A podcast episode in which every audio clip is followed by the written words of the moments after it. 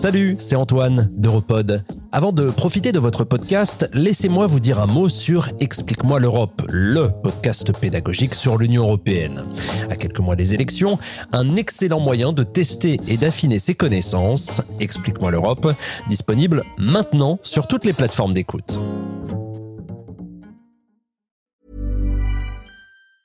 Burroughs Furniture is built for the way you live. From ensuring easy assembly and disassembly to honoring highly requested new colors for their award-winning seating, they always have their customers in mind. Their modular seating is made out of durable materials to last and grow with you. And with Burrow, you always get fast, free shipping.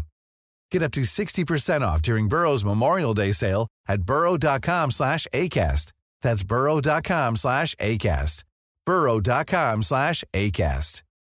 Millions of people have lost weight with personalized plans from Noom, like Evan, who can't stand salads and still lost 50 pounds. Salads, generally, for most people, are the easy button, right? For me, that wasn't an option. I never really was a salad guy. That's just not who I am. But Noom worked for me. Get your personalized plan today at Noom.com. Real Noom user compensated to provide their story. In four weeks, the typical Noom user can expect to lose one to two pounds per week. Individual results may vary. Europod.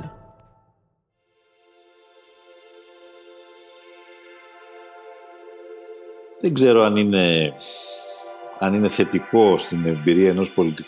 Je ne sais pas si c'est positif pour un politicien de ne pas avoir connu ce goût amer de la perte de pouvoir. Parce que, et cela arrive pour chaque personne, cela l'amène à réfléchir à deux fois à ses propres erreurs, à se rendre compte quand ses croyances étaient justes ou pas. Donc, je dirais que c'est probablement le seul inconvénient pour quelqu'un qui parvient à rester au pouvoir pendant 16 années consécutives sans perdre aucune élection pendant tout ce temps. Συνεχόμενα χρόνια στην εξουσία χωρίς να χάσει καμία εκλογική αναμέτρηση όλα αυτά τα χρόνια.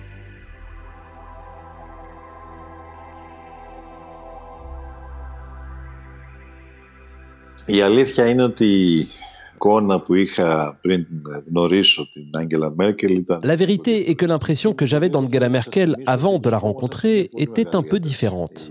Η Ελλάδα είχε βρεθεί στο μάτι του κυκλώνα. Την καρδιά À ce moment-là, je tiens à vous rappeler que nous étions dans un moment de grande tension. La Grèce s'est retrouvée dans l'œil du cyclone, au cœur de la crise budgétaire en Europe. Συνεπώς, είχε Et l'Allemagne a insisté sur le fait qu'elle ne reculerait pas devant sa politique d'austérité sévère. Bah, donc, il y avait beaucoup de tensions. Pendant cette période, elle avait évité de me rencontrer et moi aussi. Au cours des premiers mois, j'ai rendu visite à d'autres dirigeants en Europe, mais pas à elle. Cela l'a peut-être agacée. J'essayais de rechercher des alliances, de façonner le terrain de négociations politiques depuis le début, et elle avait évité de m'inviter à Berlin. Je l'ai rencontrée lors du premier sommet à Bruxelles auquel j'ai participé. Et elle était extrêmement polie, mais en même temps ferme dans ses convictions. Quelque temps plus tard, cependant, elle m'a invité à Berlin, me disant qu'il valait mieux se parler en personne plutôt que dans le dos l'un de l'autre. Et j'ai rencontré Angela Merkel à la chancellerie lors d'une première rencontre très importante où je l'ai trouvée très bien préparée. La réunion a duré, si, si je me souviens bien, plus de 7 heures, ce qui est extrêmement long pour une réunion régulière entre dirigeants. Elle était donc préparée et informée en détail, et je voyais sa détermination à trouver des solutions aux problèmes, malgré le fait, je le répète, qu'elle restait généralement ferme sur ses positions. Je me souviens de cette longue réunion à la chancellerie où nous nous étions essentiellement mis d'accord sur nos désaccords et nous n'avions levé aucun différent. La rencontre fut révélatrice, mais très dure dans son essence. Et l'on peut dire que la conclusion fut une déception, au final, à cause de ce grand écart dans nos approches. Cependant, je n'oublierai pas comment, à la fin de la rencontre, elle m'a pris à part et m'a dit presque d'une manière maternelle, je veux que vous sachiez que malgré les désaccords, je ferai tout mon possible pour aider à trouver une solution. Et je veux que vous sachiez que chaque fois que vous rencontrerez des difficultés, non seulement concernant nos différences, mais plus largement, je serai à l'autre bout du fil pour accepter votre appel et vous aider.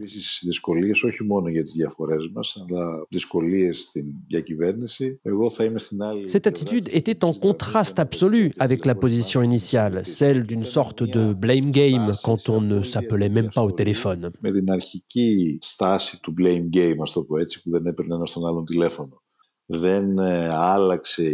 Mon opinion sur ces croyances n'a pas changé, mais mon opinion sur la façon dont elles semblaient avoir un lien émotionnel avec ses homologues a changé, la façon dont elle abordait les problèmes avec eux, sa façon de penser en général.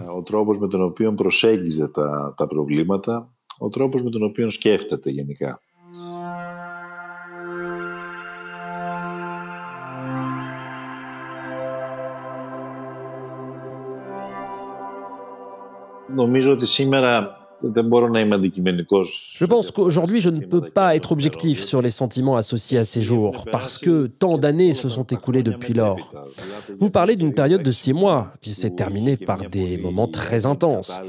Le référendum, l'accord très difficile. Mais ensuite, des élections ont eu lieu à nouveau en Grèce. Et il y a encore eu quatre années d'efforts très difficiles déployés par notre gouvernement pour sortir le pays de la crise économique, pour restaurer la croissance, afin que le pays se redresse dans tous les secteurs, pas seulement en ce qui concerne l'économie, mais aussi pour restaurer la normalité sociale, et en même temps restaurer la confiance et la crédibilité du pays dans l'Union européenne. Et tout cela a été fait en étroite coopération avec tous les dirigeants européens, y compris avec Angela Merkel. Du coup, il est difficile pour moi de ne parler que de ces six mois, parce que j'ai aussi vécu les années suivantes. Évidemment, nous avons appris à très bien nous connaître et nous avons traversé des moments très difficiles. Alors peut-être que la nuit du référendum, nous n'avons pas voulu nous parler. Nous étions tellement indignés l'un et l'autre. Mais l'Union européenne a cette culture du dialogue et des concessions mutuelles pour avancer. Et c'est ce qui s'est passé dans la période suivante. Des concessions mutuelles ont été faites.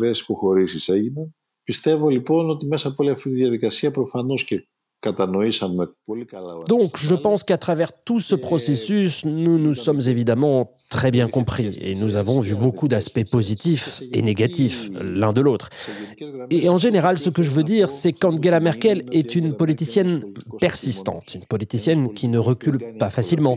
Mais ce qui la caractérise, c'est son engagement à trouver des solutions aux plus grandes difficultés pour le bien commun, c'est-à-dire faire avancer l'Union européenne, apporter la prospérité aux citoyens de l'Europe. Pour atteindre cet objectif, elle met généralement de côté ses coups politiques en quelque sorte, et c'est une caractéristique rare pour les dirigeants politiques. το προσωπικό πολιτικό κόστος. Και αυτό είναι ένα σπάνιο γνώρισμα για, για πολιτικούς ηγέτες.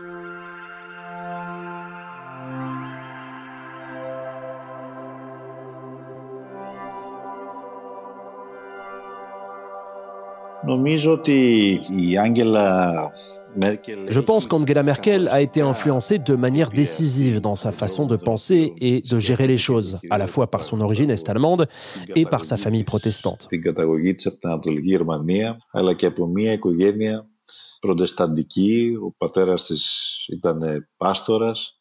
Son père était pasteur, mais elle a et elle a toujours eu un sens très fort de l'humanisme dans sa façon de penser στον τρόπο με τον οποίο σκέφτεται. Στην οικονομική θεωρία έχει ασπαστεί από πολύ νέα την νεοφιλελεύθερη προσέγγιση, την En ce qui concerne la théorie économique, elle a embrassé dès son plus jeune âge l'approche néolibérale, l'économie de marché et la logique du néolibéralisme. Lorsqu'on lui en a donné l'occasion, pendant la crise des réfugiés, elle a montré une facette d'elle complètement différente. πιστεύω λοιπόν ότι εκεί πολύ Ainsi, je pense qu'elle s'est vite rendue compte que des choses bien plus importantes étaient en jeu que la stabilité fiscale, comme auparavant lors de la crise économique. Car la crise des réfugiés de 2015 a menacé le cœur des valeurs humanistes qui ont uni le monde occidental pendant des siècles. Deux dirigeants de pays qui, au XXIe siècle, traitaient les familles persécutées avec des bébés dans les bras comme si ces familles étaient des envahisseurs, menaçant la morale et le mode de vie européen. κυνηγημένες οικογένειες Et face à cette situation, l'attitude de Merkel a été cruciale pour gérer cette crise. D'une manière, je dirais, compatible avec les principes fondamentaux de l'humanisme.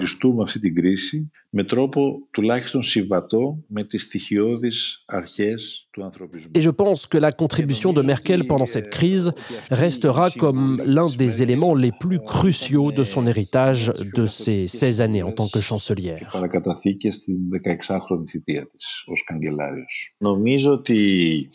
Je pense que l'un des aspects clés qui caractérisait Angela Merkel était de ne pas prendre de décisions trop rapidement pour finalement faire pencher la balance de son côté et prendre des décisions au final sans trop de coups politiques.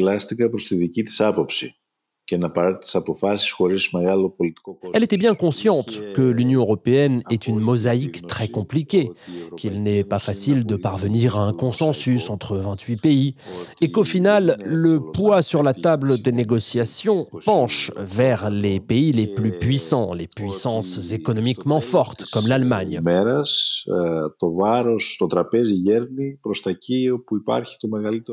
Donc je pense que c'était une stratégie pour elle de retarder la prise de décision, car elle ne voulait pas que les décisions soient prises dans le conflit. Elle voulait qu'elles soient prises en douceur. Dans la crise des réfugiés, cependant, les choses étaient différentes. Et si elle n'avait pas pris de décision, la balance n'aurait pas penché en faveur de sa propre position.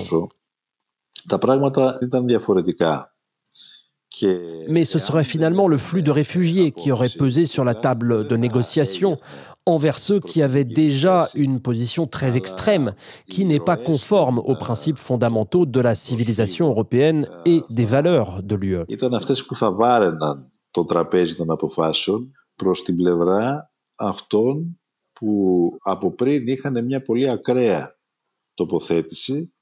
Je pense que là, elle a montré des réflexes rapides, elle a pris des décisions rapides. Elle a été forcée de les prendre, mais elle en a ensuite payé le prix politique.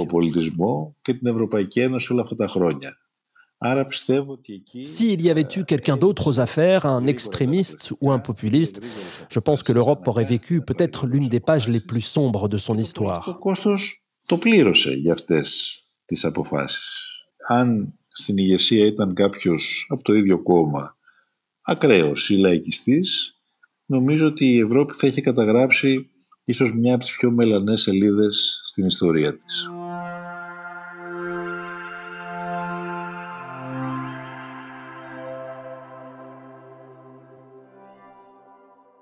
Το ένα δέκατο αυτών που γίνονται σήμερα αν είχαν γίνει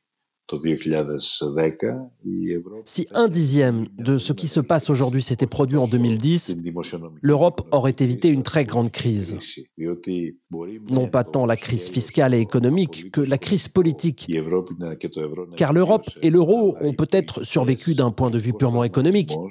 Mais le traumatisme politique, les fissures, la division, les conflits ont donné lieu ensuite à un anti-européanisme et une logique anti-européenne qui a nourri les populistes d'extrême droite qui contestent aujourd'hui fortement le projet européen.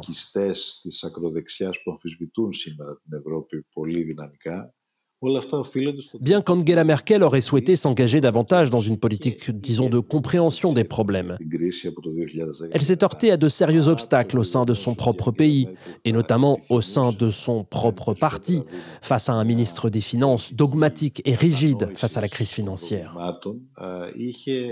Cependant, je pense que ce n'est pas un héritage idéal qu'elle laisse derrière elle, malgré le fait que les développements récents montrent qu'elle devient plus sage après ses erreurs pendant la crise économique.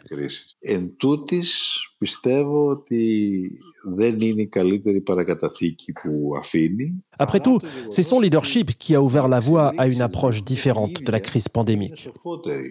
Donc, je crois que la capacité d'un leader à apprendre de ses erreurs est très importante. Toutefois, ces erreurs sont écrites dans l'histoire.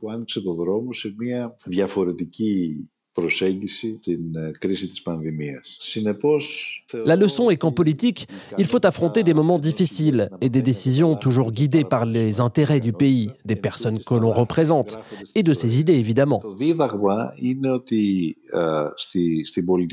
Pas en vue des coûts ou des avantages politiques temporaires, car en cette ère de communication rapide, cette impression est très temporaire, elle va, elle vient. Cependant, les décisions difficiles, lorsque vous faites le bon choix, sont des décisions qui restent.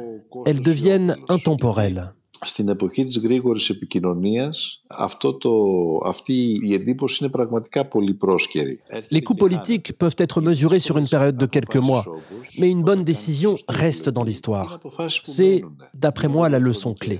Το κόστος πολιτικό μπορεί να μετριέται σε λίγους μήνες, μια ορθή απόφαση όμως μένει στην ιστορία. Αυτό νομίζω ότι είναι το βασικό δίδαγμα.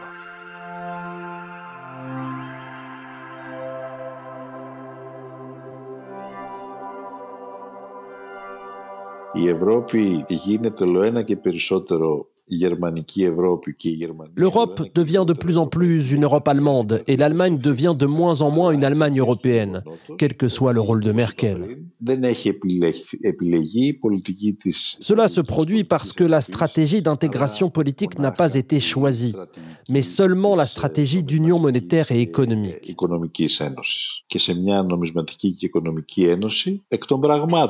Et dans une union monétaire et économique, de facto, le pays le plus puissant économiquement dominera. Donc, si nous voulons être non pas indulgents, mais justes et objectifs envers le leadership de Merkel, nous dirons que elle a essayé de faire en sorte que l'Allemagne soit plus solidaire avec les autres pays. En d'autres termes, elle a essayé de rendre l'Allemagne plus européenne. Elle n'a pas réussi à rendre l'Europe moins allemande, mais elle a essayé de rendre l'Allemagne plus européenne. Je pense que le principal héritage d'Angela Merkel au cours de ces 16 années à la tête de l'Allemagne et de l'Union européenne, d'une certaine manière, c'est qu'elle était une dirigeante de principe qui a servi de manière raisonnée à des moments très cruciaux. L'UE a traversé des crises majeures toutes ces années.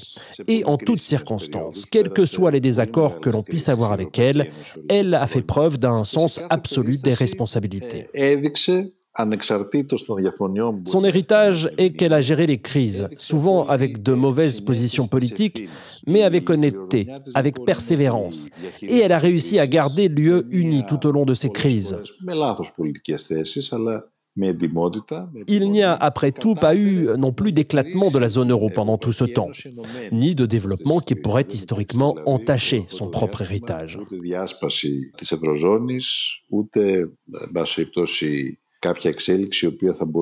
Ainsi, elle a réussi à faire face à ces crises très importantes sans aucun impact négatif qui historiquement aurait pesé à la fois sur elle et sur l'Europe.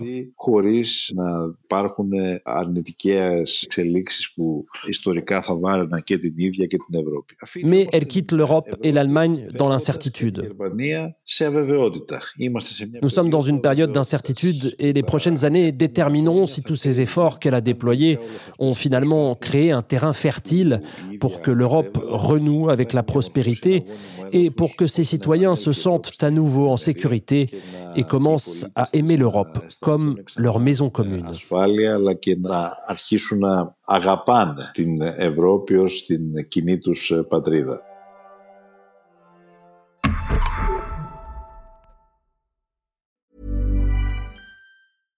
Imagine the softest sheets you've ever felt. Now imagine them getting even softer over time. That's what you'll feel with Bowl and Branch's organic cotton sheets. In a recent customer survey, 96% replied that Bowl and Branch sheets get softer with every wash. Start getting your best night's sleep in these sheets that get softer and softer for years to come. Try their sheets with a 30-night guarantee. Plus, get 15% off your first order at bowlandbranch.com. Code BUTTERY. Exclusions apply. See site for details.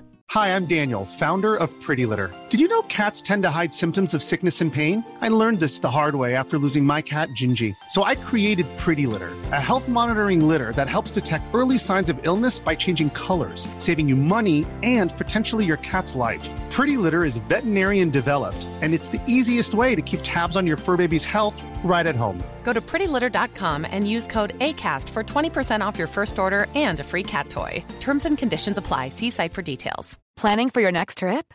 Elevate your travel style with Quince. Quince has all the jet setting essentials you'll want for your next getaway, like European linen, premium luggage options, buttery soft Italian leather bags, and so much more. And is all priced at 50 to 80% less than similar brands. Plus, Quince only works with factories that use safe and ethical manufacturing practices. Pack your bags with high-quality essentials you'll be wearing for vacations to come with Quince. Go to quince.com slash pack for free shipping and 365-day returns. Vous voulez entendre plus de podcasts qui vont au fond des choses, qui se distinguent du bruit ambiant? Rejoignez Europod. Abonnez-vous sur Apple Podcast et Spotify ou à notre newsletter. Suivez-nous sur LinkedIn, sur Twitter ou sur Instagram. Découvrez notre site internet le www.europod.eu Europod, filtrez le bruit, commencez à écouter.